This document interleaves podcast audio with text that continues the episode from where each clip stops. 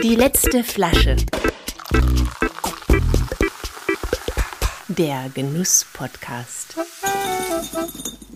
Von und mit Clemens Hoffmann. Hallo und herzlich willkommen. Super, dass ihr wieder dabei seid. Die letzte Flasche ist endlich zurück aus der Winterpause und zwar direkt mit einem meiner allerliebsten Genussstoffe, Käse nämlich. Mein heutiger Gast ist Spezialist für deutschen Käse und beliefert damit unter anderem die Berliner Spitzengastronomie seit Jahren. Sein zweiter Vorname klingt ein bisschen nach Kreuzfahrt oder auch nach Musical-Komponist, auf jeden Fall nach einem Mann von Welt. Es ist niemand Geringeres als Berlins bekanntester Käsehändler, ein Käsebegeisterter und Begeisterer, Fritz Lloyd Blomeyer. In der Pestalozzi-Straße in Berlin-Charlottenburg betreibt er einen Laden, wo er neben Käse aus kleinbäuerlichen Betrieben auch Weine und Feinkost verkauft. Und genau hier in seinem Laden treffen wir uns heute auch zur Aufnahme. Hallo Fritz, wie schön, dass du heute Zeit für mich hast. Hallo lieber Clemens, ich freue mich, dass du hier bist. Bevor wir uns ins Käseabenteuer stürzen, und ich kann schon verraten, das wird spektakulär, denn wir werden nicht nur trinken, sondern auch verkosten. Bevor es losgeht mit all dem, muss ich unbedingt nochmal nach dem Lloyd in deinem Namen fragen. Wem verdankst du den? Den Lloyd in meinem Namen verdanke ich meinem Vater und meiner Mutter. Mein Vater, gebürtiger Engländer aus London, meine Mutter in Schlesien geboren und in Hamburg aufgewachsen haben äh, zusammengesessen und gedacht, mein Gott, wie soll dieses Kind denn jetzt heißen? Und dann dachten sie ja, wir wissen ja nicht, was dabei rauskommt. Kann ja sein, dass er, dass er Gewerkschafter wird, dann äh, kann er sich gut Fritz Blomeyer nennen. Und dann haben sie gedacht, aber vielleicht wird er ja Künstler, dann kann er sich Fritz Lloyd einfach nur nennen. Im Endeffekt bin ich äh, Käseonkel geworden und benutze alle drei Namen und finde Fritz Lloyd Blomeyer hat auch einen schönen Klang. Ja, wie vorausschauend von deinen Eltern oder wie fürsorglich auch, sich so viel Gedanken zu machen vorher. Ja. Und Fritz hat wahrscheinlich der Engländer vorgeschlagen. Das fanden meine Eltern beide gut. Meine Großmutter, die damals auf Malta lebte, hat ein Eiltelegramm geschickt. Fritz ist kein Name, Stopp. Fritz ist eine Beleidigung, Stopp. Gib dem Kind einen Namen, Stopp.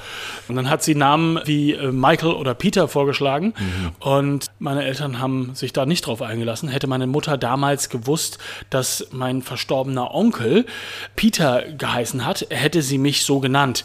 Ich bin mit Fritz Lloyd sehr glücklich. Lloyd, habe ich gesehen, kommt aus dem Walisischen und bedeutet so viel wie grauhaarig. Äh, es spielt wohl ursprünglich auf Erfahrung und Weisheit seines Trägers an und bezeichnet vorwiegend Personen, die einen Anspruch auf Respekt haben. Kann man mit leben. Ja, also eine gewisse Gräue trage ich auch inzwischen in meinem Bart. Also so von daher, äh, ja, läuft, würde ich sagen. Auch im zweiten Jahr von Die letzte Flasche bleiben wir bei der schönen Tradition, dass der Gast für die Getränke sorgt und eine letzte Flasche mitbringt, die irgendwie übrig geblieben und besonders ist. Was hast du ausgesucht? Ich habe einen Pinot Gris ausgesucht, den Alexander Herr gemacht hat. Alexander Herr ist ein Flying Winemaker und der hat in der hessischen Landstraße, in der hessischen Weinstraße, Entschuldigung, ähm, beim Weingut Montana oder bei der Weinmanufaktur Montana mal so ein bisschen unter die Arme gegriffen und äh, denen neue Ansätze versucht zu zeigen. Es scheint leider nicht ganz gefruchtet zu haben, weil die Weinmanufaktur Montana gibt es nicht mehr. Ich kannte diesen Mann nicht. Er kam einfach in meinen Laden rein und sagte, er hätte den grandiosesten Wein zum Käse und ich müsse ihn verkaufen. Hat wahrscheinlich noch nie jemand vorher gesagt. Ja, also ich habe viele Leute, die ankommen und meinen, sie hätten das Großartigste und ich soll das unbedingt verkaufen, was mich immer per se erstmal skeptisch macht. Äh, dann hat er mir seine Preisvorstellung dafür genannt, die so waren, dass ich gesagt habe, ich glaube, das wäre halt totes Kapital, das würde hier einfach ewig stehen und ich würde es nicht verkaufen. Mhm. Woraufhin er sagte, so ein Unsinn und er gibt mir jetzt zwei Kisten davon auf Kommission und dann kann ich mir das Geld geben, wenn ich es verkauft habe und es würde schnell gehen. Das Hast ist, du ausprobiert? Naja, sagen wir mal, das ist jetzt ungefähr neun Jahre her. Und wir sitzen hier immer noch von der Flasche, ne? Vor also von, ja, vor, vor der letzten, aber ja, man kann sagen, meine Eingebung war nicht ganz falsch. Er ist jetzt nicht der große Publikumsrenner gewesen. Aber er ist total lecker. Ich hatte ihn neulich, hatte ich die vorletzte Flasche in einem Tasting. Mhm. Alle Leute waren begeistert. Also von daher. Willst du mal einschenken? Ja, unbedingt.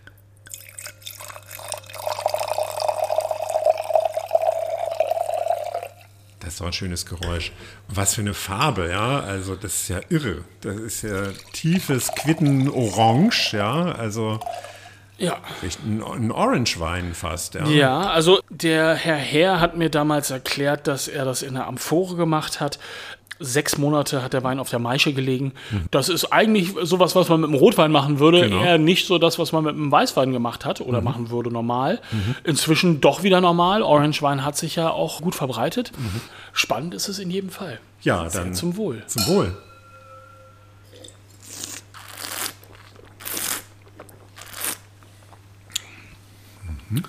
Er hat natürlich reife Noten. Ja.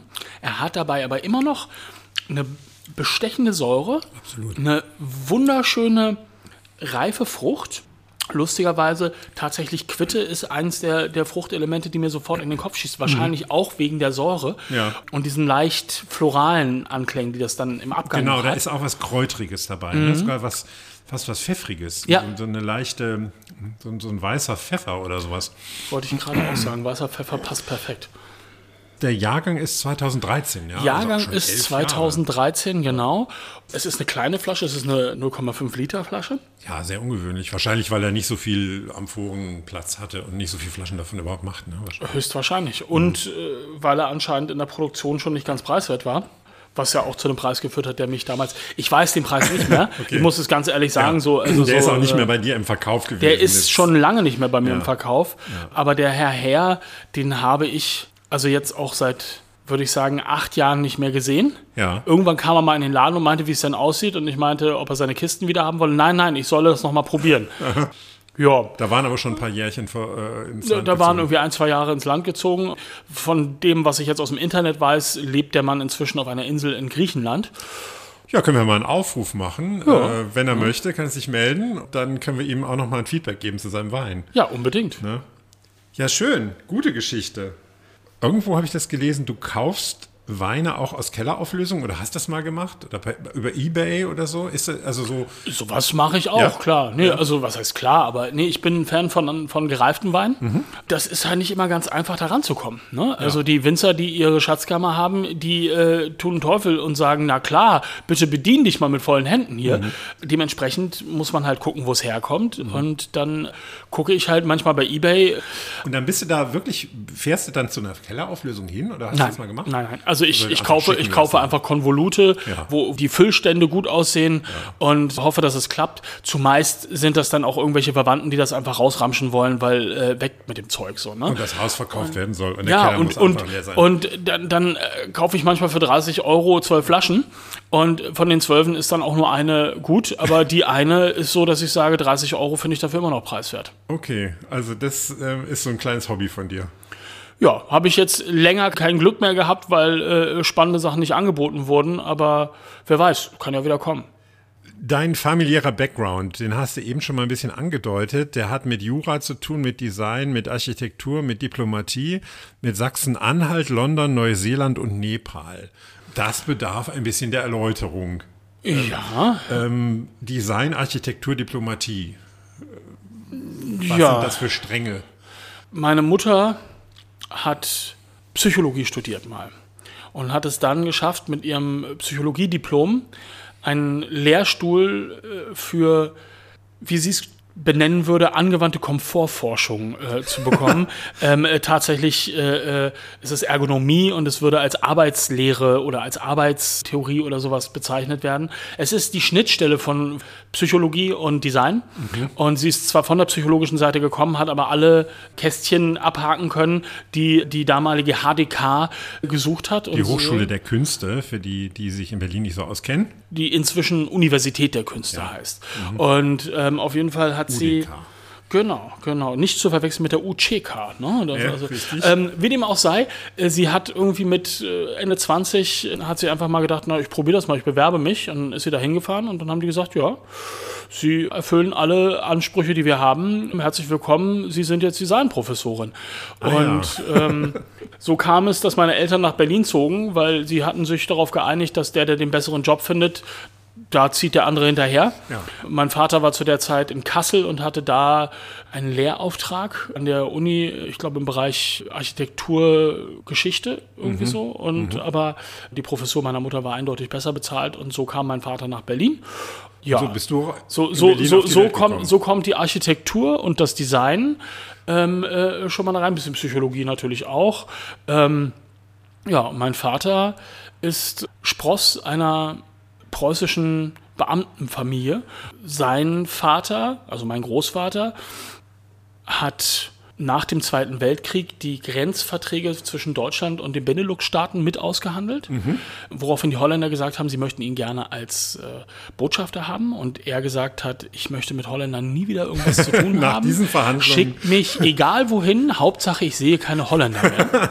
und äh, anstatt der deutsche Botschafter in Holland zu werden, ist er dann stellvertretender Konsul in Neuseeland geworden, ist dann aber befördert worden und dann ist er versetzt worden in die USA. Mein Vater hat in der Zwischenzeit sein Schuljahr in Deutschland beendet. Mhm. Mit sieben haben seine Eltern gesagt, so, London ist jetzt genug, wir gehen jetzt nach Deutschland. Dann mhm. hat mein Großvater, wie gesagt, angefangen als Diplomat zu arbeiten als mein Großvater dann äh, den Auftrag da gekriegt hat, Deutschland in, in, Neuseeland zu vertreten, war mein Vater mitten im Schuljahr mhm. und hat sein Schuljahr da noch fertig gemacht und ist dann hinterhergekommen und äh, war dann gerade da und dann äh, nach drei Monaten hieß es irgendwie so, ja, jetzt äh, werde ich übrigens versetzt, jetzt äh, geht's auf nach Washington. Ja. Äh, Typisches Diplomatenleben. So, so war's. Und dann mhm. saß mein Vater da alleine in Neuseeland und dachte sich, okay, ich kann jetzt dann noch wieder nach Washington hinterherziehen und dann nach drei Monaten gesagt kriegen, die müssen jetzt weg und dann muss ich irgendwie wieder monatelang in, in Amerika irgendwie alleine rumsitzen. Das ist mir alles blöde. Ich gehe jetzt nach Deutschland zurück und dann ist er nach Bonn zurückgegangen, mhm. wo meine Großeltern mit ihm früher gelebt haben und hatte, da hatte er seinen Freundeskreis, da mhm. hatte er Bezugspersonen mhm. und hat sich wohlgefühlt mhm. und äh, ja. Ist da weiter zur Schule gegangen? Ist oder? da weiter zur Schule gegangen, ja. ist im Studium an einem gewissen Punkt irgendwann nach Hamburg gekommen. Und äh, da hat meine Mutter auch studiert, da ist sie auch aufgewachsen und äh, so haben sie sich kennengelernt. Ja. So kommt es, dass ich Sohn eines halb englischen deutschen Diplomatenkindes bin, der wiederum der Sohn eines in Japan geborenen Diplomatenkindes ist. Mein Urgroßvater war deutscher Militärattaché in der Botschaft in Kyoto in Japan damals. Und, Und mit, so, mit so viel äh, Background ähm, ist ja eigentlich auch vorgezeichnet, dass man selber, äh, hast du ja auch Jura studiert. Ja. Irgendwie schon, oder? Blomeyer ist eine Juristenfamilie. Also ich sage, mhm. ich sage Beamten, mhm. aber die meisten von uns haben entweder was mit Landwirtschaft zu tun oder mit Jura. Ne, da gibt es natürlich auch so ein paar andere. Ich bin ja auch, wie soll man sagen, aus der Reihe gepurzelt. Ja, es ist sehr lustig. Mein Cousin dritten Grades hat mir gesagt, er ist Botschafter gewesen, zuletzt glaube ich in Chile und äh, er sagte immer, früher sei er darauf angesprochen worden, ah ja, Blomeyer, die Juristenfamilie. und äh, er sagte, in den letzten Jahren sei es so, dass er immer angesprochen wird, ah ja, Blomeyer, die Käsefamilie. Ostberlin. Ja, ja, ja. ja das ist doch cool, oder? Finde ich schon. Ja, ich schon. aber also ich kenne kaum Studienfach, wo die Lebenswege so vorgezeichnet sind wie bei Jura. Du bist dann aber irgendwie ja ausgeschert. Oder? Du bei, hast das bei der ersten, gebracht, bei, nein, nein, nein, habe ich nicht. Also bei der ersten Vorlesung, die man so hat, bei der Begrüßungsvorlesung, ist das erste, was uns gesagt wurde damals, sehr verehrte Damen und Herren, sollten Sie dem Irrglauben erlegen sein, dass Recht und Gerechtigkeit irgendwas miteinander zu tun haben, würden wir Sie bitten, den Hörsaal gleich zu verlassen. Dann sind Sie hier falsch. Mhm. Und ich habe gedacht, ach, der spinnt doch, das kann nicht sein. Und je länger ich es studiert habe, desto mehr stellte ich fest, das ist so. Mhm. Ne? Recht und Gerechtigkeit laufen nicht immer Hand in Hand, häufig gar nicht. Und mein Gerechtigkeitsbedürfnis hat mich äh, frustriert an einem gewissen Punkt. Ich habe dabei herausgefunden, was ich nicht anfangen möchte mit meinem Leben, was ja. schon mal ganz gut ist, Absolut. um dann auch definieren zu können, was man machen möchte. Und ich habe für mich definiert, ich möchte mich mit dem besten Essen und Trinken beschäftigen, was es gibt. Und ich möchte weder in der Gastronomie, im Service noch in der Küche arbeiten. Wann war das, als du die, das für dich entschieden hast, ungefähr? Hm, also da war ich so 18, 19. Ja, also vor 20 Jahren ungefähr, 22 Jahren. Ne? 20, 21. Anfang 20 schon zu sagen, gutes Essen, gutes Trinken, wie kommt das? Also gab es bei euch zu Hause immer gut oder? Ja. Ja. ja. Also äh, meine Eltern sind immer bedacht gewesen auf gutes Essen. Sie haben jetzt nicht per se meinen Anspruch gehabt, mhm. aber äh, meine Mutter hatte ein Haus in Italien. Und regelmäßig, wenn wir dort hingefahren sind, sind wir mit dem Auto hingefahren. Mhm. Und auf dem Rückweg hat mein Vater uns nach Rom gebracht, von wo aus wir mit dem Flugzeug zurückgeflogen sind nach Berlin. Mhm. Und er ist dann mit dem Auto voll mit Lebensmitteln und Wein und anderen Sachen äh, nach Berlin gefahren, weil West-Berlin hat nichts mit dem kulinarischen Hauptstadtding zu tun, was wir jetzt hier als Berlin kennen. Das war kulinarisch eine ganz schöne Wüste. Also da gab es vielleicht drei Gastronomien, die erwähnenswert sind. Zwischenzeitlich mal vier und aber so, so, ja, alles andere war halt Currywurst und Pommes mäßig. Wann ist dir denn klar geworden, dass dein Lebensthema Käse sein würde? Also ich, wie gesagt, ich habe ja die Definition auch so weit geschnürt, dass ich gesagt habe, ich möchte nicht in Service Ja. und ich möchte nicht in die Küche. Dann habe ich mir die Frage gestellt, was fehlt mir in Berlin? Und ich hatte kurz davor Besuch von einem Freund von mir aus Südafrika, dem ich eine deutsche Käseplatte vorsetzen wollte zur Begrüßung. Und ich bin zu vier spezialisierten Käseläden gefahren, um drei Käse zu finden aus Deutschland, die meinem Anspruch genügt haben. Und fand das damals sehr eigenartig. Lebend in der deutschen Hauptstadt, wissend, dass es in Deutschland guten Käse gibt. Und da war keine Mauer mehr drum. Nee, da war keine Mauer mehr drum. Definitiv nicht. Das ist also so, da reden wir über, über Anfang der 2000er. Ne? Also so, beziehungsweise Mitte der 2000er. Ich glaube, 2006 muss das gewesen sein. Ne? Oder vielleicht Ende 2005, aber sowas in dem Dreh. Auf jeden Fall dachte ich mir, okay, guter deutscher Käse. Und äh, weil ich ja ein halber Engländer bin, habe ich am Anfang gedacht, ich mache deutschen Käse und englischen Käse. Dann hat es halt irgendwie drei Jahre gedauert, bis ich mit dem deutschen Käse so weit war, dass ich gesagt habe, ich kann das reifen, ich kann das handeln und ich kann damit umgehen. Wie hast du dich da vorbereitet? Ich habe als Käser erstmal gearbeitet. Ich habe mit dem Alpsommer im Allgäu angefangen, Alpeson-Halde. Das ist äh, oberhalb von Oberstaufen auf äh, der Rückseite vom Hochgrat. Da schreibt man dann so hin, ich bin Jurastudent, ich habe mir jetzt überlegt, ich möchte mit Käse zu tun haben, kann ich mal vorbeikommen? Oder wie hast du das gemacht? Ja, also eine gute Freundin meiner Mutter lebt im Allgäu, ist Allgäuerin und äh, sagte, als sie das gehört hat von meiner Mutter, dass ich das äh, verfolgen möchte, dieses Käseding. Ihr alter Schulfreund Jackel, der betreibt so eine Alp, die macht den besten Bergkäse für sie. Den soll ich doch mal anhauen. Und dann habe ich das getan. Und dann hat Jackel gesagt, ja, aber du kriegst kein Geld als Bezahlung, du kriegst nur ein Deputat am Ende der Saison. Und dann dachte ich, ja cool, egal, mache ich. Ja, habe, ich denn- habe ja. aber natürlich nicht nachgefragt, was das Deputat dann sein würde. Ich bin dann am Ende meiner Zeit dort noch ein bisschen mit ihm aneinander geraten, weil er dachte, er kann mich mit einem Laib Bergkäse abspeisen. Wo ich sage, drei Monate, sieben Tage Wochen gearbeitet. Da finde ich einen Laib Bergkäse ziemlich miserabel. Das, da reden wir über einen Wert von damals vielleicht 200 Euro, irgendwie sowas in dem Dreh. Also, nee, ich habe ihm zweieinhalb Leibe abgenommen und noch ein bisschen Schlachtgut. Ja, Hast du daraus gelernt, dass man sowas in Also habe daraus gelernt, dass ich vorher alles zu besprechen habe und nicht mich bespricht. darauf verlasse, dass die Leute meinen Gerechtigkeitssinn teilen. Aber du hast irgendwo mal gesagt, das waren die härtesten Monate deines Lebens. Ja. Willst du heute immer noch so sehen? Ja, Warum? Was war da passiert? Erstmal war es körperlich unfassbar harte Arbeit und es ist äh, damit verbunden gewesen, dass man morgens um fünf rausgegangen ist, um die Tiere reinzutreiben, um sie zu melken. Ich habe dann gekäst. Um zehn bin ich gewechselt in die Küche, habe dann die Wirtschaft, die halt angeschlossen war, bekocht, habe zwischendurch unten in der Käserei immer die Käse gewendet und weitergemacht. Habe dann um 18 Uhr die Tiere wieder reingetrieben, habe gemolken. Davor musste ich die Küche sauber haben, es musste fertig sein. und Nicht häufig mit den Gummistiefeln in die Küche musst. ja, und, und häufig ist es dann aber so gewesen, dass dann halt irgendwie so gegen 18 Uhr doch nochmal Gäste gekommen sind. Das heißt, dann bin ich halt aus dem Stall nach Melken, habe ich die Milch in den Keller getragen und habe mich dann wieder in die Küche gestellt und habe wieder alles eingesaut und wieder gekocht. Und, und das war ziemlich hart. Aber ihr habt da Käse gemacht. Richtig. Was, was für eine Art Käse? Also wir haben klassisch Bergkäse gemacht ne? und Alpkäse. Alpkäse nennt es sich, wenn es nicht dem gewichtlichen Ansprüchen an Bergkäse äh, genügt. Ne? Das heißt, ein Alpkäse kann auch 6 Kilo im Leib haben. DOC Bergkäse muss mindestens 12,5 Kilo im Leib haben. Ne? Das hat mit der Oberfläche zum, äh, im Verhältnis zum Kilogramm Käse zu tun. Je mehr Oberfläche ein Käse hat, desto schneller reift er. Und äh, je größer so ein Leib ist, desto langsamer reift er insgesamt. Und ähm, um halt, äh, wie soll man sagen, eine gewisse Einheitlichkeit zu bekommen und halt äh, auch die Definition von jung, mittelalt, alt und uralt äh, beim Bergkäse halt sinnig zu machen, ist es halt so, dass man halt diese Mindestgröße Standardisiert hat. man genau, das sozusagen. Genau. Ja, verstehe. Und das ist, klar, immer Kuhkäse, der aus Rohmilch gemacht wird, oder? Ja, also Bergkäse muss aus roher Bergmilch auf einem Berg gekäst worden sein. Auf einem Berg. Das Ja, ist genau. Wie hoch? muss der Ähm, Berg sein? äh, laut Hauptzollamt Augsburg mindestens 672 Meter, weil darunter ist es ein Hügel. Woraufhin ich fragte, und was ist, wenn die Alp auf 670 Meter liegt? Und der Mann guckte mich an und sagte, da muss der Elbler halt dann netter sein. So. Ah, ja, okay. Mhm. Da findet man eine Lösung. Nee, aber so habe ich angefangen. Wir haben auch ein bisschen Ziegenfrischkäse und Kuhmilch Romadur gemacht und solche Sachen.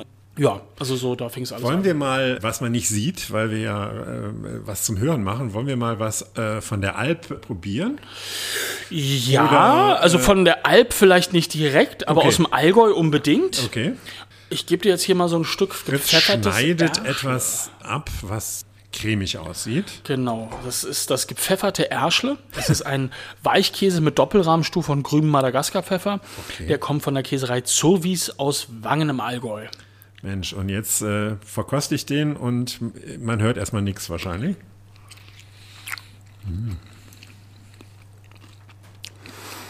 Man hat halt diesen wunderschönen sahnigen Schmelz. aber und dann hat man die kleinen Explosionen, von, dem, von dem grünen Pfeffer da drin. Der Ah, grüne Pfeffer wird nochmal in Salzlake eingelegt. Okay. für eine gewisse Zeit, weil es entzieht ihm die plumpe, pfeffrige Schärfe und lenkt ihn mehr auf die würzigen und kräutrigen Kräutring, Noten, so, ich sagen. Das schmeckt fast eher wie so eine, fast wie eine Kaper, so von der Idee her, ne? Mm, köstlich. Mm. Das habe ich befürchtet. Der Mund ist jetzt einfach schön ausgefüllt. Ich spüle mit ein bisschen Pinot Gris nach. Ich tue es dir gleich. Na, Der dazu ganz gut passt, No? sagen. Also, Also- richtig gut passt. die verstehen sich fantastisch, möchte ich sagen. Mhm. Ja. Also so die Kräutrigkeit wird nochmal rausgehoben, finde Genau. ich. Und gleichzeitig äh, kommt die Frucht vom Wein auch noch ein bisschen milder zum Tragen. Mir kommt es jetzt eher wie ein reifer Apfel vor. Äh, die Quitte ist nicht mehr so äh, im Vordergrund. Mhm. Ja, stimmt. bisschen Birne. Wird ein bisschen frischer, eben in so eine, eher so eine Kernobstrichtung, genau. Er verliert auch so ein bisschen seine Reifenoten, interessanterweise. Ne? Das ist also so, er wirkt, wie du schon sagst, er Schneidet da aber so insgesamt auch frischer. durch, ne? Ja, ja. Mit seiner Säure. Genau. Und, und äh, geht auch nicht unter. Also ist ein ebenbürtiger Partner. Hast du gut ausgewählt. Ähm, Danke. Ich finde auch. Ich bin ganz, bin ganz zufrieden mit mir selber hier gerade.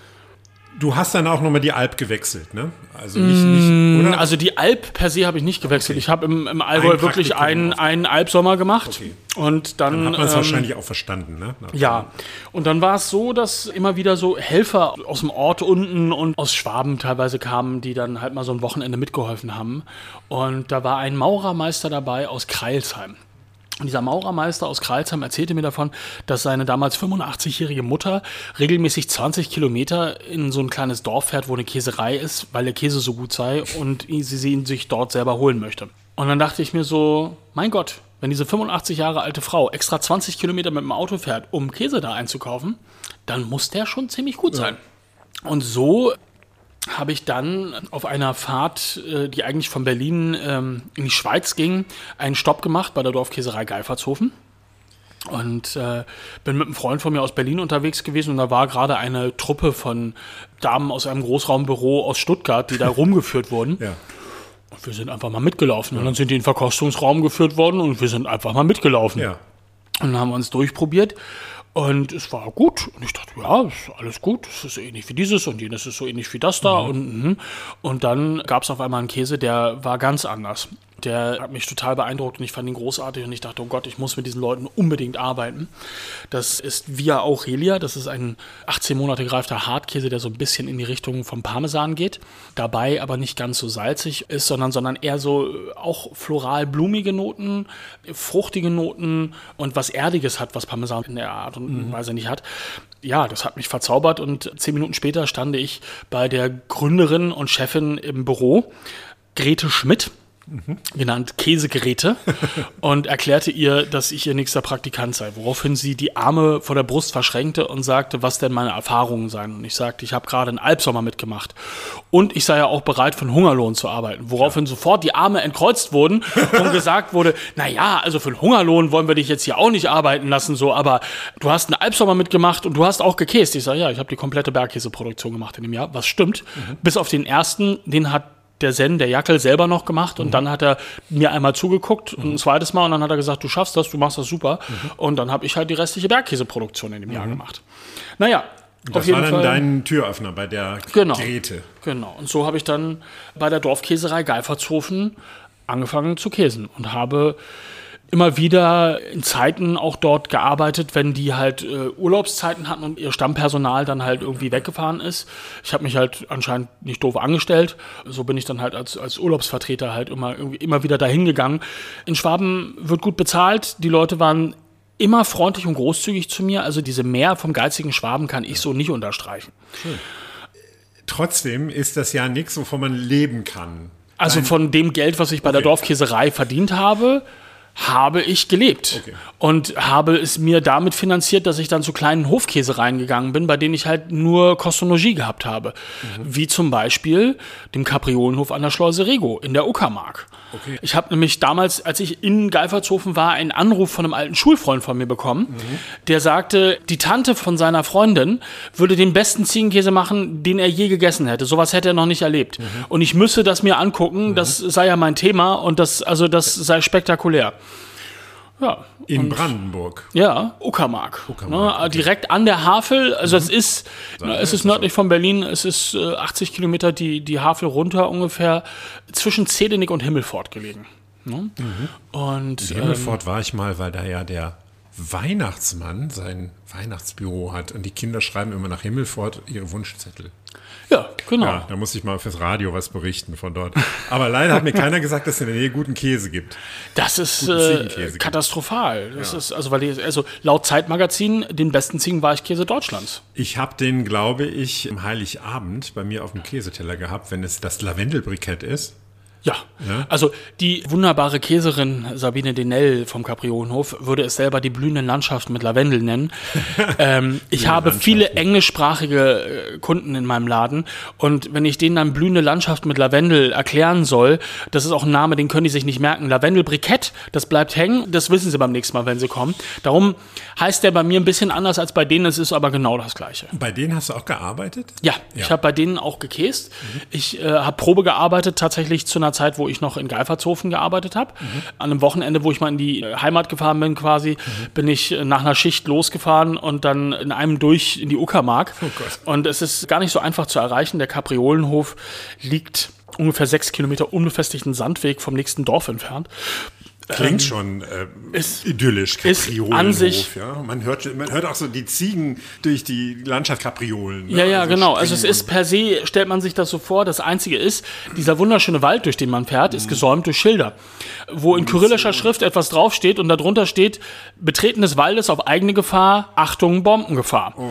Ja, und so, so war meine Fahrt dann so, dass ich nach fünf Kilometern gesagt habe, ich glaube, ich habe mich verfahren. Ich fahre dann lieber noch mal ins Dorf zurück. Hier kann es nicht sein. Das kann alles irgendwie nicht sein. Handyempfang gab es dort nicht. Mhm. So fuhr ich dann in den nächsten Ort zurück, Breda Eiche, und ging da in die örtliche Kneipe rein. Und es war so ein bisschen, als ob ein Fremder in den Saloon kommt. Es waren äh, äh, Gespräche und es wurde aufgeregt geschnattert und ich kam durch die Tür und es herrschte Ruhe und alles starrte mich skeptisch an. Ja. Drei Klopfer auf den Tisch, Mahlzeit, ließen das Gespräch weitergehen und äh, sie fühlten sich nicht mehr bedroht von mir. Naja, man muss ja auch sagen, du bist ja auch eine Kante, ne? Also, ich weiß nicht, auch so über 1,90, oder? Mm, 1,95. Ja, also das ist ja auch nochmal ein bisschen anders, als wenn da äh, jemand reinkommt, ne, der nicht so eine, eine Erscheinung ist. Ne? Ja, ja. Also, ja, ich habe dann vom, vom Festnetztelefon von der Kneipe dann angerufen ja. und der Hans-Peter Dill, der Mann von der Sabine Denell, mhm. hat mir gesagt: Ja, Mensch, da hättest du nur noch einmal um die Ecke fahren müssen, dann wärst du da gewesen. dann bin ich also leise fluchend zu meinem Auto zurückgegangen und bin dann wieder diesen Weg da durch den Wald gefahren und kam an und es fing an zu dämmern und ich dachte mir, ich kann nicht mehr, es ist alles doof. Und dann kam ich an und dann kam mir Hans-Peter Dilden entgegen und guckte mich an und sagte, ich glaube, du siehst aus, als ob du vielleicht erstmal eine Käseplatte und ein Glas Wein haben solltest. und ich fühlte mich sehr verstanden ja, einfach. Ja, ja. ja. Dann haben sie mir eine Käseplatte gebracht, wo die Weichkäse so langsam, das war, die war so leicht angeschrägt, dann die liefen so langsam in die Mitte der Platte und ich dachte mir, oh ja, ich bin hier, glaube ich, sehr richtig. Und nachdem ich das erste Stück Käse probiert habe, wusste ich, ich bin da ganz genau richtig. Ja, als zweites würde ich sagen, gebe ich dir mal so ein Stück Käse von der Dorfkäserei Geifertshofen zu probieren. Ja. Ich habe, als ich dort war, einen damals neuen Käse kennengelernt. Das war der Weinbauernkäse. Den haben sie drei Monate reifen gelassen und mit einer Mischung aus Rotweinhefen und Salzwasser eingerieben. Das sind die Resthefen aus Barrikfässern. Wenn der Wein fertig vergoren ist, sinkt die Fasshefe betrunken zum Boden. Irgendwann ist der Wein fertig gereift, wird abgefüllt und dieses Sediment aus den betrunkenen Hefen ähm, zusammen mit Salzwasser ist das, womit der eingerieben wird. Und ähm, Warum, ich, ma warum macht man das, das Einreiben? Ist das ein Schutz? es ist ein, du wäscht alles ab, was so in der Luft herumschwebt und sich gerne mal da drauf hinsetzen möchte. und nicht da drauf soll. Genau, also irgendwelche wilden Schimmelkulturen, Hefen, irgendwelche Sachen, wo man sich nicht sicher ist, ob das auch wirklich gesund ist. Schutzpanzer, so ein Genau. kleiner, ein natürlicher. Genau. Und mh, wenn du etwas immer wieder einreibst mit sowas, dann zieht der Geschmack halt auch irgendwann durch. Das, was wir jetzt probieren, ist der Weinbauernkäse Classico. Der geht auf mich zurück. Ich habe damals dem Produktionsleiter Hubert Weil, da war ich dann, hatte ich schon angefangen mit meinem Handel, habe ich ihm gesagt, du Hubert, der Weinbauernkäse ist gut, aber da geht noch so viel mehr. Ich bin mir sicher, du musst den bitte mal weiter reifen lassen. Ich möchte den gerne mal mit sechs Monaten probieren. Der war dir zu zahm? Oder? Ja. ja. Und dann sagte er, ja, er findet das eine gute Idee, er probiert das mal aus. Dann hat er das ausprobiert und dann habe ich die erste Probe nach sechs Monaten gekriegt und ich fand ihn großartig. Und habe ihn dann angefangen zu verkaufen und alle Leute, die ihn probiert haben, fanden ihn großartig. Sukzessive wurden dann die Laibe immer älter, die ich gekriegt habe und immer reifer und großartiger und ich war begeistert. Und irgendwann bestellte ich und hatte zufällig auch den äh, Hubert Weil am Telefon und da sagte er, das seien dann jetzt aber auch die letzten fünf Laibe von dem Quatsch. Und ich sage, was, was, was? Warum Quatsch und warum die letzten fünf Laibe? Und er sagte, naja, das sei ja viel zu intensiv und außer meiner Freakshow in Berlin würde ja niemand so einen Unsinn verstehen. ja. Dazu möchte ich nur sagen, Hubert Weil ist nicht mehr der Produktionsleiter der Dorfkäserei Galfertshofen.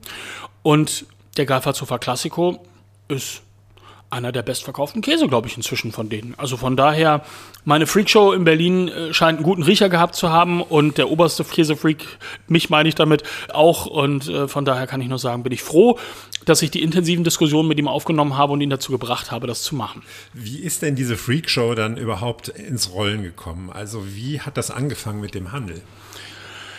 Also ich habe erstmal einen Shop-in-Shop-Verkauf gemacht bei befreundeten Weinhändlern im Prenzlauer Berg. Hast dich da quasi mit deinem Käsestand mit äh, in den Weinladen Genau, eingestellt? genau. Sonnenreich Weine am Arnimplatz. Mhm. Die hatte ich kennengelernt, bevor ich angefangen habe mit dem Käsen. Da war ich gerade, also ich hatte es beschlossen, ich hatte auch schon den ersten Termin abgemacht und dann hatte mich eine äh, damalige Freundin meines Vaters zu diesem Laden geschleppt und meinte, ich glaube, du musst diese Menschen kennenlernen. Ihr habt da irgendwie was am Laufen, ich glaube, ihr passt zusammen. Dann hat sie mich da hingebracht und dann habe ich dem Guntram Cessin, dem einen von den zwei Partnern, die den betreiben, erklärt, was ich vorhabe und er sagt, das hört sich großartig an. Komm doch mal vorbei, wenn du was von deinen Käsereien hast und dann probieren wir das mal zusammen und dann zeige ich dir mal die passenden Weine dazu gesagt, getan. Nach jeder Käserei, von der ich zurückgekommen bin, insgesamt fünf, bin ich immer auf dem Weg zurück in die Stadt als erstes beim Sonnenreich rangefahren und habe mit denen dann Käse und Wein verkostet. Aber schon mit Publikum, mit Leuten oder? Äh, Die hatten immer, die hatten immer äh, ähm, äh, so eine, so eine Gruppe da. von Freunden und Stammkunden da, die dann sich bereitwillig darauf eingelassen haben, meine Sachen zu probieren. Und als ich dann gesagt habe, so ich bin jetzt soweit, dann sagt Guntram wieder, du verkauf doch gerne bei mir im Laden. Da hast du nicht so viel Risiko und kannst erstmal gucken und ein bisschen üben. So, habe ich dann gemacht. Wann war das ungefähr? Das war 2009. Und dann äh, kam es dazu, dass ich einen Studienkollegen aus Frankfurt-Oder hatte, der sein Kulturwissenschaftsstudium abgebrochen hatte, um Koch zu werden. Der äh, äh, Thomas Wranig ähm, äh, hat damals seine Kochausbildung im Restaurant Biberbau gemacht und meinte, du solltest meinem Chef unbedingt mal diese Käse zeigen, was ich getan habe und was ihn dazu veranlasst hat, trotz einer Freundschaft mit Maitre Philippe meinen Käse auf die Karte zu setzen. Inzwischen hat er wieder Maitre Philippes Kä- Käse auf der Karte und um Gottes Willen, der ist auch gut, alles, alles in Ordnung. Ich also so, ne, alles, alles gut. Aber da hast du einen Fall Fuß in die Gastro reinbekommen. hatte ich einen Fuß in der Gastro drin und dann ist Marco Müller bei ihm essen gewesen und hat gesehen Blomeyers Käse. Küchenchef vom Rutz, muss man nochmal sagen, für alle, die es nicht sofort auf dem Plan haben, drei Sterne lokal in Ja, Berlin. genau. Damals mit nur einem. Nur einem. Ne, aber ich sage immer, mein, Wagner als Sommelier. genau, ich sage immer, mein Käse konnte ihn auch nicht vom zweiten und vom dritten Stern abhalten. Okay. Auf jeden Fall. Äh, Ja, wie? Und, und Der hat angerufen. Der hat den Käse da probiert und dann hat Ja. er sich die Telefonnummer geben lassen, hat mich angerufen und dann kam er mit dem gesamten Team vom Rutz beim Sonnenreich Weine am Arnimplatz vorbei und hat sich dann einmal durch die Range probiert und hat gesagt, das ist fantastisch, ich möchte unbedingt diesen Käse auf meiner Karte haben. Und, Und hatte der vorher Käse oder ja, deutschen Käse? ja, ja. keinen Nee, nee, nee, der hatte vorher so Französische französische Sachen, ich glaube von Waldmann. Ja. Also du hast wirklich diese Nische guten deutschen Käse geschlossen für die Gastronomie. Also ich bin seit 2009 aktiv als Händler dabei und ich bin immer noch der Einzige, der sich rein auf deutschen Käse spezialisiert hat. Es gibt in Norddeutschland welche, die sich auf norddeutschen Käse spezialisieren, in Süddeutschland welche, die sich auf süddeutschen Käse spezialisieren. Aber ich bin immer noch der Einzige, der, äh, wie soll man sagen, äh, die Fahne von Deutschland als Käseland hochhält. warum? Was, was glaubst du, woran liegt das denn? Also, Ich hab keine Ahnung. Sind wir überhaupt eine Käsenation? Also wenn man so die Zahlen liest, ich, hab, ich hatte noch mal geguckt jetzt vor dem Gespräch, also wir essen schon pro Person 25 Kilo Käse im Jahr. Es ist jetzt nicht wenig. Äh, Deutschland ist der zweitgrößte Käseproduzent der Welt, mm, hinter den USA. Ah ja. Ne? Also Leute denken, ja, zweitgrößte Muss ja Käseproduzent. Frankreich ja. Nein, okay. nein. Frankreich hat einen sehr hohen Anteil an äh, Qualitätsproduzenten, Deutschland einen sehr niedrigen. Also wir bewegen uns im handwerklichen Käsebereich bei unter einem Prozent in Deutschland. Gesamtmarkt. des Gesamt, der, der Gesamtproduktion. Produktion. Ne? Und äh, man kann deutschen Käse durchaus in Frankreich finden, äh, nämlich bei diesen ganzen ähm, billigen Imbissen, die dann halt irgendwie Pizza und irgendwie so Sachen ähm, Für für, die arbeitende Bevölkerung machen. Ja, genau. Und äh, das sind dann halt ähm, 20 Kilo Blocks Gouda von Mibel oder irgendwie sowas, die Ja. äh, findet man tatsächlich auch auf dem Rangis. Da war ich äh, nicht schlecht erstaunt, muss ich sagen. Aber ja, Scheint es einen Markt für zu geben. auch in Frankreich sind nicht nur Gourmets unterwegs. Um das nochmal zu abzugrenzen, ja, also was sind denn Kriterien für dich, damit ein Käse bei dir ins Sortiment kommt? Artgerechte Tierhaltung. Ganz, ganz wichtig als allererstes. Muss nicht unbedingt Bio heißen, oder? Nein. Ähm, äh, muss heißen, dass die Tiere weitergehalten sind äh, und im Winter Heu bekommen. Also nicht Silage. Genau. Genau. Silage ist äh, für mich ein No-Go. Ne? Warum? Was macht, äh, Ähm, was macht den Unterschied? Also Si- Silage, also eine Grassilage ist das eine Paar Schuhe, aber das Ding ist, die meisten Silagen, die in Deutschland verfüttert werden, sind äh, Mais-Soja-Silagen. Äh, das heißt, Mais und Soja werden unter diese großen schwarzen äh, Planen gepackt, wo die Autoreifen drauf liegen, wenn man so durchs Land fährt, wo dann eine Milchsäurevergärung drunter stattfindet. Das treibt die Geschichte dahin, dass äh, noch mehr Protein da drin ist und die Viecher sehr viel Milch produzieren, wenn sie das fressen. Viel ist nur leider nicht immer gut. Wenn wir über die industrielle Tierhaltung reden, dann reden wir darüber, dass eine Kuh dreimal am Tag ungefähr 30 Liter Milch gibt.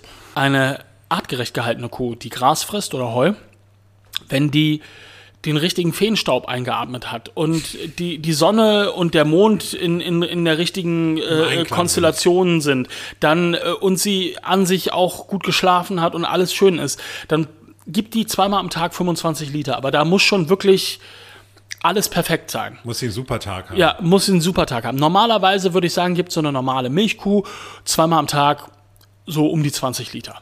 Ne? Das ist normal. Das ist ja weniger als die Hälfte von diesen Hochleistungen. Richtig, richtig. Und dementsprechend diese Hochleistungskühe, die sind halt nach fünf Jahren Durch. durch. Das, das sind halt Grippe mit entzündeten Eutern, die dann notgeschlachtet werden müssen. Und ich finde, das ist keine Art, mit Tieren umzugehen. Die Tiere auf der Alp, wo ich angefangen habe, äh, auf der Sonnhalde, die waren teilweise 17, teilweise 18 Jahre alt. Ne? Die geben dann sicher keine 25 Liter mehr zweimal am Tag. Ne? Aber, weiß ich nicht, 15 bis 17 Liter waren da schon noch drin zweimal am Tag. Und die waren gesund und glücklich und sind da auf, auf den Weiden rumgesprungen und haben Spaß gehabt. Das ist artgerecht für mich. Also so artgerechte Fütterung, Auslauf, Geräusche, also Lärm ist für, für bei Tieren, also bei, bei, bei, bei Kühen auch ganz wichtig oder auch bei, bei Tieren ganz wichtig. Ne? Also äh, Lärm ist Stress. Und Stress bringt Stresshormone, die ausgeschüttet werden. Auch in die Milch. Und die gehen auch in die Milch. Und dementsprechend, ähm, ja, ähm, das äh, ist halt auch ein wichtiger Teil. Und wahrscheinlich äh, auch Rohmilch, ne, muss es sein. Es kann jetzt nicht. Oder hast du auch pasteurisiert? Es muss nicht Rohmilch sein. Also ich habe viel pasteurisierten, ich, also viel pasteurisiert. Ich habe auch pasteurisierten Käse, ich habe auch thermisierten Käse. Thermisieren ist eine mildere Pasteurisierungsvariante, wo die Milch nicht ganz so weit erhöht wird und die ähm, Eiweißstruktur nicht so komplett zerhackt gehäckselt wird, wie wenn man das jetzt äh, äh ganz hochbrüht. Mhm. Nicht alle Leute in unserem Land haben das Glück, dass sie Veterinäre haben, das sind die auch die, nicht nur die Tiermediziner, sondern auch die, die für die Lebensmittelhygiene in diesem Land zuständig mhm. sind. Ähm, und dass sie dann Amtsveterinäre haben, die eine industrielle Ausrichtung in ihrer, in ihrer Art des Bewertens haben. Und wenn die dann zu einer Hofkäserei hingehen, dann sieht das für die alles äh, unprofessionell und unsauber aus. Mhm. Und dann verbieten sie denen häufig mit Rohmilch zu arbeiten. Ich habe Weil die Hygienevorschriften dann nicht eingehalten werden oder die, die Hygiene. Angeblich, es wird, angeblich es wird immer wieder irgendwas, eine Möglichkeit von Kontaminationen herangezogen, mhm. wo ich immer wieder darauf abstelle, dass alle Milchskandale, die wir in den letzten 20 Jahren hatten, immer Großmolkereien waren, die immer pasteurisiert haben. Mhm. Ne, das, also so ein Rohmilchkäse, von dem irgendjemand gestorben ist, davon habe ich noch nicht gehört. Ja, noch nicht gehört. Ne? Ja. Es ist halt auch so, dass gerade in den neuen Bundesländern, die diese Amtsveterinärstellen meistens zeitlich begrenzt sind. Mhm. Das heißt, die müssen halt durch einen Papierberg, den sie schaffen, beweisen, dass sie da ganz viel, ganz wichtige Arbeit machen. Mhm. Das äh, führt dann halt dazu, dass ich äh, eine Schafskäseproduzentin in Sachsen-Anhalt habe, die nach zehn Jahren Kampf mit dem Veterinär Veterinäramt aufgegeben hat und gesagt hat, dann mache ich es halt alles pasteurisiert, leckt mich doch. Mhm. Ne? Schade. Ja, sehr. Ja. Ne? Also sie hat ihre Käserei in den zehn Jahren fünfmal umgebaut, mhm. um den äh, abstrusen neuen Ideen von ihrem Veterinär zu entsprechen, mit dem Erfolg, dass er immer wieder sich was Neues ausgedacht hat, was dann nicht gestimmt hat. Schade. Wie findest du denn eigentlich Neuheiten? Also, oder bist du gar nicht so ein, einer, der immer so Neuheiten rausprügeln muss? Das ist eine sehr gute Frage. Neuheiten sind für mich nicht so relevant. Qualität ist das Einzige, was für mich relevant ist. Neben der artgerechten Haltung der Tiere muss auch das Handwerk stimmen. Ne? Das heißt, ich brauche eine Konstanz in der Qualität mhm. und eine sehr hohe dazu. Mhm. Mein Thema ist das Beste aus Deutschland. Ne? Mhm. Und muss natürlich der Käse gut sein, konstant gut sein und der jemand mit dem richtigen Know-how dahinter stehen. Wir haben noch nur gestreift die Gastro. Käse im Menü. Ja ist ja dann wahrscheinlich das Thema. Ja. Warum die Gastronomie das bei dir kauft. Ähm, Im Restaurant ist der Käseteller, finde ich, oder ist so mein Eindruck, ein bisschen aus der Mode gekommen, oder? Wie ja. erlebst du das? Ja, auch Marco Müller bietet keine Käseteller mehr an. Mhm. Also in, in seinem ausgelagerten Weinbar-Restaurant, Rutz Zollhaus, da gibt es weiterhin Käseteller von mir, aber in dem äh, Dreisterner gibt es halt nur noch Gänge, in denen Käse verarbeitet wird. Ja, ne? ja. Und ja, es ist insgesamt so, dass der Käsewagen, den die Dreisteiner früher alle hatten, auch sehr aus der Mode gekommen ist. Mhm. Und den, den, den gibt es auch bei weitem nicht mehr in allen Dreisternern. Warum? So viel Ausschuss. Ja, es ist leider ein sehr kostspieliges Ding, so einen Wagen zu haben. Ne? Weil man braucht ja auch dann eine gewisse Anzahl an Sorten. Mhm. Und wenn du da so Sorten hast, äh, die halt dann irgendwie mal eine Woche keinen Anklang finden und du hast einen reifen Weichkäse, mhm. dann ist der halt irgendwann überreif. Und dann musst du den entsorgen und abschreiben. Und abschreiben. Und dann musst du neuen kaufen. So, ne? Das ist mhm. also von daher, es ist ein wirtschaftlicher Faktor. Mhm. Ne? Wie sprichst du über Käse? Hast du eine eigene Aromensprache oder lehnt sich das an was anderes an? Also ich hatte vorhin, als du über Käse gesprochen hattest, schon mal so den Eindruck, erinnert auch so ein bisschen an die Weinsprache, ja? Also mit, wenn du sagst, ja. der ist jetzt floral oder der hat so kräutrige äh, Seiten, also wir ja. sprechen über Käse. Ist das zu dir gekommen oder? Ja, ich beschäftige mich halt auch seit meinen geschäftlichen Anfängen mit Wein. Ne? Also mhm. so, ich habe auch früher im Sonnenreich Wein am Arnimplatz halt äh, tageweise ausgeholfen. Ne? Das, mhm. also Hast so, Wein verkauft. Naja, genau. Aber ist das so, dass die Aromensprache für den Käse, gibt es da eine Aromensprache?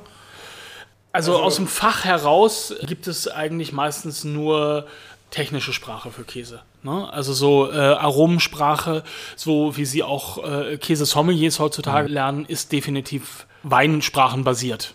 Ne? Also so natürlich gibt es dann noch ähm, andere Teile. Im Wein würde man nie über Konsistenz und Teig sprechen, nee. ähm, was im Käse schon getan wird. Mhm. Aber äh, im Großen und Ganzen, wenn es dann um die Nuancen im Geschmack geht, dann äh, bedient man sich am besten und am schnellsten der Weinsprache. Aber das finde ich interessant. Also wie beschreibst du den Reifegrade und Texturen? Also ich könnte jetzt sagen, der läuft oder gibt Fötchen. Ja, das, das wirst du ja nicht sagen. Wirst du ja auch hier im, im Laden nicht sagen. Jetzt hast du gerade so eine Ziegenkäserolle angeschnitten. Ja, das ist das Lavendelbrikett, medium gereift. Ne? Man sieht, man hat hier so einen laufenden Teil außen drum, Ja. der sehr sahnig, aber auch sehr kräftig ist. Man hat diesen kleinen dieses kleine Frischkäsezentrum in der Mitte und so ein außen hat man genau und außen hat man diese knackige Haut mit dem bisschen Lavendel drauf. Das ist ja, wie soll man sagen, die Dreifaltigkeit des geschmacklichen Wahnsinns. ähm, Und läuft der jetzt für dich schon oder ist der? äh, wenn ich den jetzt hier, sagen wir mal so, wenn mein Laden besser geheizt wäre, als er das Mhm. ist, weil ich jetzt auch nicht meinen Kühlgeräten noch mehr aufheizen möchte, als sie sowieso zu tun haben, ähm, würde der anfangen zu laufen. Bei mir zu Hause würde der in einer halben Stunde laufen. wenn ne? man den in einem schönen Wohnzimmer auf einer Käseplatte oder Genau. im Esszimmer auf, auf, dem- auf Genau. einer Käseplatte Ne? hat. Ne? Also so, Ja. wir haben jetzt keine Zeit, noch Stunden zu warten. Wir probieren das jetzt einfach, würde ich Genau, sagen. absolut. Mhm. Das äh, Lavendelbrikett vom Capriolenhof an der Schleuse Rego. Kurz hinter dem sowjetischen Munitionswald. Kurz davor. Kurz davor. Ne? Mm. So gut. Ja. Der ist jetzt mittelgereift oder du, Ja. also du hast hier da auch einen liegen, habe ich gesehen, der hat schon außen grauen Schimmel. Das sieht grau aus, aber Sieht das ist, aus. es ist, äh, es ist tatsächlich grün-blau. Oder grünblau. Mhm. Und das ist dann schon richtig durchgereift, oder? Der wird das schon wahrscheinlich nicht Das hat so aber nichts mit dem Schimmel per se zu tun. Ich habe Okay. auch durchgereift, die sind komplett ohne Schimmel. Okay. Ähm, das ist immer jahreszeitenbedingt. Ne? Also so gerade im Herbst und im Winter ähm, können Reiferäume nicht so gut gelüftet werden. Das heißt, es sammelt sich mehr ähm, äh, Luftfeuchtigkeit, weil wenn man lüften würde, dann würde die Luft zu kalt werden und Mhm. dann würde die Reife gestoppt. Ne? Und dementsprechend äh, wird, werden die Reiferäume halt im Herbst und Winter feuchter. Das ist ein perfekter Nährboden für, für Schimmelkulturen. Wenn die Käsereien dann auch noch mal ein bisschen mit, mit Schimmel in, in der Reife spielen, dann geht das ganz schnell, dass du da auf einmal bunte Auswüchse hast. Aber essbare. Ja, Ne? ja, ja, also das, da, da Dann, muss man jetzt äh, nicht denken, der Käse ist verschimmelt. Penicillium roqueforti, Mhm. ne, das ist äh, Roquefort-Schimmel. Ne? Also gänzlich unproblematisch. Reifst du Käse auch selbst nach? Ja, Hier? Ja. Wie machst du das? ich habe äh, eine klimakontrollierte Kühlkammer im Keller. Mhm. Und also Weichkäse reife ich nach und Hart- und Schnittkäse lasse ich mir von den Käsereien so reifen, wie ich sie brauche, weil ich gar nicht den Platz habe, um das äh, in dem Ausmaß zu machen. Und nachreifen lassen heißt einfach kontrolliert fermentieren lassen? Oder wie? Quasi. Oder musst du da irgendwie mit dem Wedel durchlaufen und die abputzen? Das oder so, ist oder? je nach, je nach Sorte, äh, das kann man nicht pauschalisieren. Ne? Also so, ähm, manche veredel ich auch noch. So ähm, einen jetzt zum mit, Beispiel, mit so Lavendel, ähm, Bei dem, der muss nur regelmäßig gewendet werden. Ach ne? so. Und Warum macht man das mit den Ländern? Das macht Damit man eine gleichmäßige Reifung hat und nicht einen Teil, der Durchreift äh, durchreift und- und der andere Teil ist noch krümelig. So. Aber beim Parmesan, wo das ganze Rad gewendet wird, hat es, glaube ich, eher mit Feuchtigkeit auch zu tun. Ne? Auch das, Also auch das. Also so, wie gesagt, also dieses Schmieren von Sch- Schnitt- und Hartkäsen. Das ist ja ein Abwaschen auch von Schimmelsporen und von äh, Hefesporen, die so durch die Luft flöten und sich da draufsetzen und denken, sie können Party feiern. Da, wo es abgewaschen ist, da muss es erstmal trocknen. Du kannst jetzt nicht den Käse auf eine nasse Seite legen, weil dann denken genau diese Sporen, oh ja, hier ist die Party, von der wir geträumt haben. Und dann kannst du dir ganz schnell äh, so eine Käserinde zerlumpen und dann hast du ganz schnell ein Problem im Teig, also im Inneren des Käses. Ist das schwierig, das dann zu verkaufen? Oder hast du dafür Kunden dann auch für so sehr durchgereifte, bunt blühende Ziegenkäse? Ich habe auch Kunden dafür, klar. Sonst würde ich es ja nicht anbieten. Ja, ja. Also ich esse es auch selber gern. Ja. Ich biete nichts an, was ich nicht auch selber essen würde. Mhm. Ne? Das ist also so und auch gerne esse. Also so. Es stimmt aber auch nicht ganz. Mhm. Ich habe einen Blumenkäse in, meinem, in meiner Theke liegen, den ich jetzt nicht nochmal klar äh, nennen möchte, wo 15 Kunden unabhängig voneinander danach gefragt haben und mich so quasi gezwungen haben, ihn hier reinzubringen. Er ist handwerklich kein schlechter Käse, aber ich mag dieses Blumengedöns eigentlich nicht so sehr da drauf. So, ne? viel Das Blume. ist, ja, es ist halt, und der Käse an sich ist halt schwach auf der Lunge und äh, der ganze Geschmack kommt aus dem Gefünsel da drauf. Das ist halt, ähm, das gepfefferte Erschle, da habe ich mich komplett geweigert, den zu probieren, für zwei Jahre, weil da was drin ist und das ist für mich immer ein Zeichen für einen faulen Käser. Ne? Der macht dann halt einen Käse, wo er Boxhornklee reinmacht und dann Ja. macht er einen Käse, wo er Kräuter der Wein Provence oder so, reinmacht ja, und irgendwie so und, Ja. und dann sagt er, ich habe zwölf Käse und dann sage ich, nee, du hast einen Käse mit zwölf Sachen drin. Ne? Gibt es denn das Erschle auch ungepfeffert? Quasi. Also so, es gibt eine Variante, äh, der so ähnlich gemacht ist, Mhm. aber der Pfeffer, der streut halt auch Geschmack an die Teile, wo er nicht direkt drin ist. So, ne? Und also von daher ist es schon wirklich nochmal ein anderer Käse. Antons Liebe in Rot wäre das. Ne? Und das ist auch ein wunderbarer Käse, aber es ist halt etwas zarter und Mainstreamiger. mainstreamiger, genau. Ja. Käse und Wein-Pairing, finde ich, ist auch ein super spannendes Thema, weil ich noch mal kurz anschneiden, habe ich mal auch einen ganzen Abend zu gemacht. In Frankreich sagt man ja als Faustregel zum Käse einen Wein aus der gleichen Region trinken. Also ja, hier Brie und Camembert kann man auch mal mit Champagner sogar äh, kombinieren oder zum Conté eben Wein aus, aus dem Jura nehmen. Ist ja in Deutschland dann ein bisschen schwierig. Nicht jede Käserei hier in Brandenburg hat jetzt ein Weingebiet. Ich meine, der Klimawandel sorgt dafür, dass jetzt auch äh, in der Lausitz äh, Weinanbau ist und auch nördlich noch, weiter nach Dänemark und so. Ja, Ja. jetzt habe ich ein bisschen verrannt in der Frage, aber du hast verstanden, worüber ich gerne mit dir reden würde noch. Ja, Käse und Wein in der Kombination. Es ist ein Klassiker. Die Franzosen haben viele Faustregeln, die ich für lieb gemeint, aber nicht ganz auf den Punkt halte. Ne? Also so, ähm, es, äh, es wird dann auch immer gesagt, äh, wo, zu, zu welchem Wein passt dieser Käse? Ja. Und dann sage ich immer, das kann ich jetzt so nicht beantworten. Worüber reden wir denn jetzt? Ist es was Weißes? Ist es was Rotes? Ist es ein Rosé? Passt das zum Wein? Bestimmt, aber äh, ich kann ja nicht sagen, ob das genau zu dem Wein passt, den, den, Den Sie da den, die Leute haben. dann halt irgendwie im Kopf haben. Kombinatorik nennt man das ja heutzutage auch so schön im Neusprech. Kombinatorik ist auf jeden Fall ein Thema von mir. Also ich mache Käse-Weinproben, Käse-Bierproben, Käse-Rum, Käse-Whisky. Ich finde ja eher weiß. Definitiv. Ne? Also Definitiv. Also Weißwein ist Tannine und viel besser Käse zu kombinieren. schwierig. Es, ist, es gibt immer wieder Ausnahmen, ja. die die Regel bestätigen, so, aber Camembert geht tatsächlich auch mit Rotwein. ja, ja. Ich habe aber auch tatsächlich mit uraltem Bergkäse und Bordeaux schon irre Kombinationen gehabt. Okay. Aber du musst halt dann das richtige Chateau mit, mit der richtigen Cuvée und dem richtigen Jahrgang erwischen und dann halt den Käse auch in der richtigen Reifestufe haben und so. Das ist also, wie gesagt, pauschal diese mehr, dass man Rotwein zu Käse trinken Nee. soll, das kommt davon, dass die Franzosen auch ein geiziges Volk sind. Ne? Man sollte es kaum glauben. Immer Alle sagen mal, die Schwaben sind geizig, die Franzosen sind es auch. Sie geben zwar deutlich mehr Geld für gutes Essen und Trinken aus als wir Deutsche, aber wenn sie dann im Restaurant sitzen und den Rest vom Rotwein, vom Hauptgang noch im, in der Flasche haben, dann sagen sie, ach komm, das geht schon noch zum Käse. Da müssen wir jetzt nicht extra noch mal eine Flasche äh, was Weißes oder was Süßes dazu bestellen. Aber ja, mit deutschen Weinen, wir haben natürlich einen großen Schatz an weißen Süßweinen. Ne? Richtig. Zum Beispiel. Riesling von Mosel, Saar und Ruwer sind prädestiniert, äh, um sie restsüß auszubauen. Durch die Mineralität, durch die Säurestruktur, die, die sie haben. Das ist also so, und das passt dann halt auch genial zu Käse. Ja. Die Nahe ist ein weiteres Gebiet, wo genial mineralische Weine herkommen, die auch super passen. Aber auch aus allen anderen Weinbaugebieten Deutschlands. Ne? Auch aus der Pfalz habe ich schon wahnsinnig viele, wahnsinnig gute Weine gehabt. Aus Rheinhessen, aus, aus ja, aller Herren Anbaugebiete. Gibt es noch beim Käse eigentlich weiße Flecken in Deutschland? Also du bist ja so ein bisschen das Trüffelschwein, das die guten Sachen findet, aber zum Beispiel Blauschimmel, was in so eine Stilton-Richtung oder Roquefort-Richtung Ja. geht, ist das in Deutschland alles auch schon in guten Qualitäten? Ja, Gibt's das? Gibt's. Ja, gibt's. gibt's. Also Stiltonartig macht zum Beispiel hier in der Region Urstromkäse, Berliner Blau, ähm, einen wunderbaren Blauschimmelkäse. Okay. Ähm, Roquefort-artig gibt es im in Langenburg, bei der Schafskäserei Langenburg in Schwaben, ähm, äh, äh, gibt es den Roggenblau. Der hieß früher mal Rocke Blue und dann hat irgendein Amtsmensch beschlossen, er hat Angst, dass die Franzosen jetzt hier äh, namensrechtliche Geschichten auffahren und hat dann mal vorgreifend ihm eine Drohung geschickt, dem armen Herrn Fischer, um ihm zu sagen, er müsse jetzt diesen Käse sofort umbenennen, sonst würde er selber den Prozess wegen namensrechtlicher Implikationen beginnen.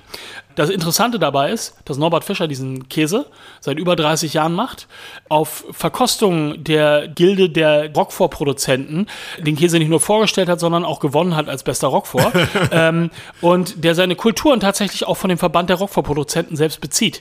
Also von daher... Mhm. Die sehen das wahrscheinlich weniger ne, engständig also so, als die- die als, deutsche äh. Ja, aber bei der Champagne ist es ja schon so, dass Ja, sie das sehr, sehr hart dahinterher sind. Ja, so, ja. ne? Also gerade in Amerika auch vieles, was Champagne heißt, wird das sofort abgemahnt. Ne? ja, ja, naja. Ja, das ist richtig.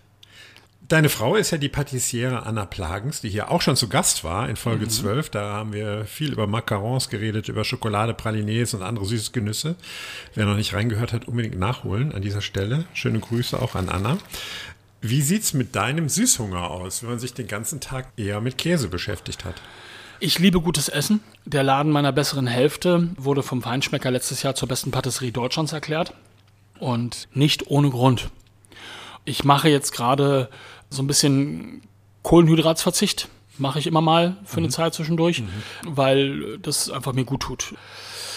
Es fällt mir sehr schwer, morgens in die Patisserie du Bonheur zu gehen, was ich jeden Morgen tue. Ja allein schon um das Brot für meinen Laden abzuholen. Mhm. Und dann werden da die perfekten frisch gebackenen Pain Chocolat und Croissant am Mond und, und was da nicht alles Tolles Josh. an Dionysrie gebacken wird, äh, an dir vorbeigetragen und der Duft steigt dir in die Nase und du hast gerade schon einen Kaffee bestellt und dann denkst du so, und jetzt da noch mal kurz reindippen und einfach abbeißen. Das fällt mir gerade nicht ganz leicht aber äh, darum versuche ich auch morgens immer schnell loszukommen.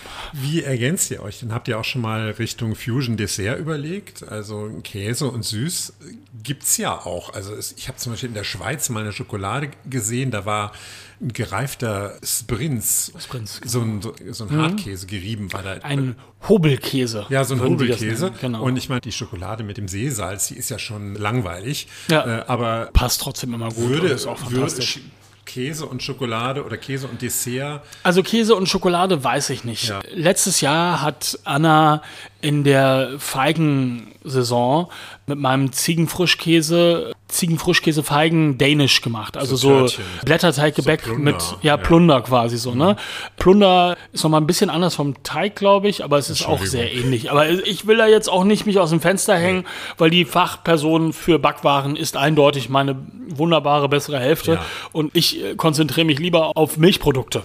Da kann ich sagen, ist mein Know-how einfach deutlich besser. Okay, also zum Schluss versuche ich immer noch so ein paar handfeste Tipps den Leuten mit zu vermitteln von den Genussexperten, die hier zu Gast sind.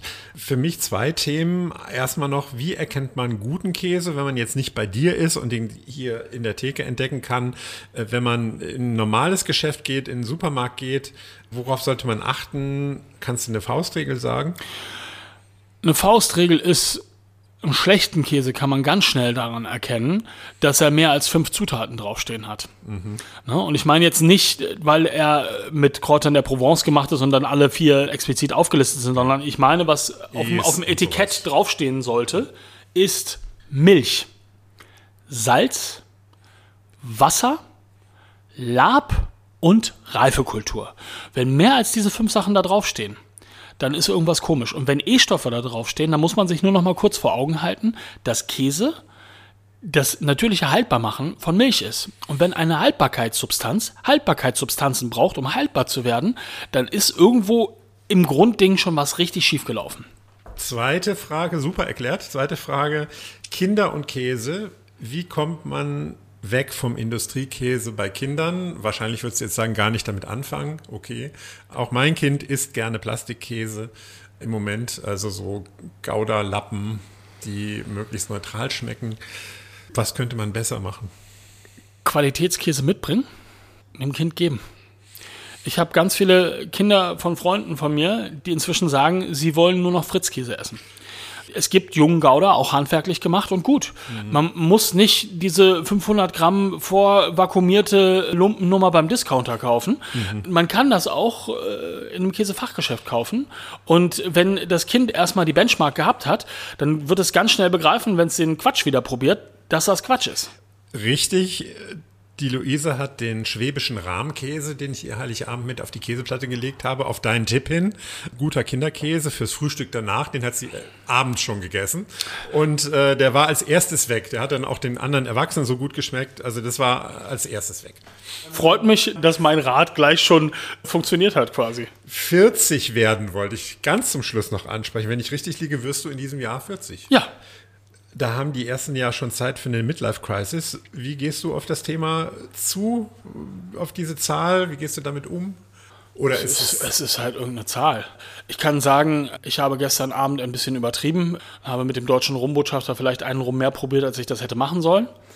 Und heute Abend werde ich das definitiv so nicht tun. Ja. Und ich kann sagen, heute Morgen habe ich das gemerkt, dass ich gestern Abend unvernünftig war.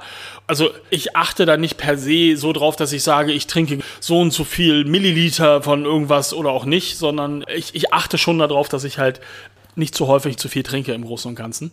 Das heißt, dass ich guten Wein und gutes Bier sehr schätze und auch gute Spirituosen zu schätzen weiß.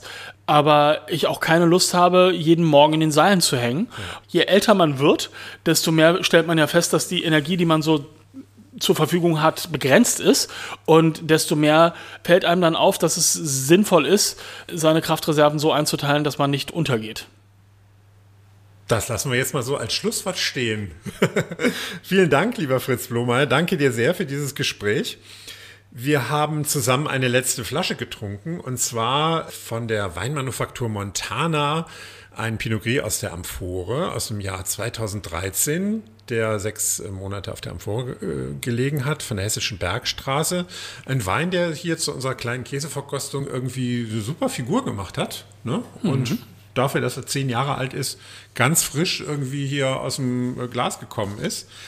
Und dazu Käse verkostet. Willst du noch mal kurz die drei äh, sagen? Ich weiß auf jeden Fall das gepfefferte Erschle. Das haben wir als erste genau, probiert. Das war der erste. Der zweite war der Weinbauernkäse Classico, die zwölf Monate gereifte Variante Den du eigentlich erfunden hast. Genau. Und das dritte war das Lavendelbrikett, Schrägstrich die blühenden Landschaften mit Lavendel vom Kapriolenhof an der Schleuse Rego. Ja, danke Fritz für diese genussvolle Stunde rund um Käse. Ihr wollt mir Feedback mailen, Gäste vorschlagen oder mir eure letzten Flaschen zeigen, sehr gerne. Auf meinem Instagram-Account clemens-hoffmann. Die genaue Adresse findet ihr auch nochmal in den Show Notes. Und wie immer, wenn es euch gefallen hat, erzählt es gerne weiter und ganz wichtig, abonniert den Podcast. Das war's für heute. Esst, trinkt und genießt das Leben. Bis zur nächsten Folge.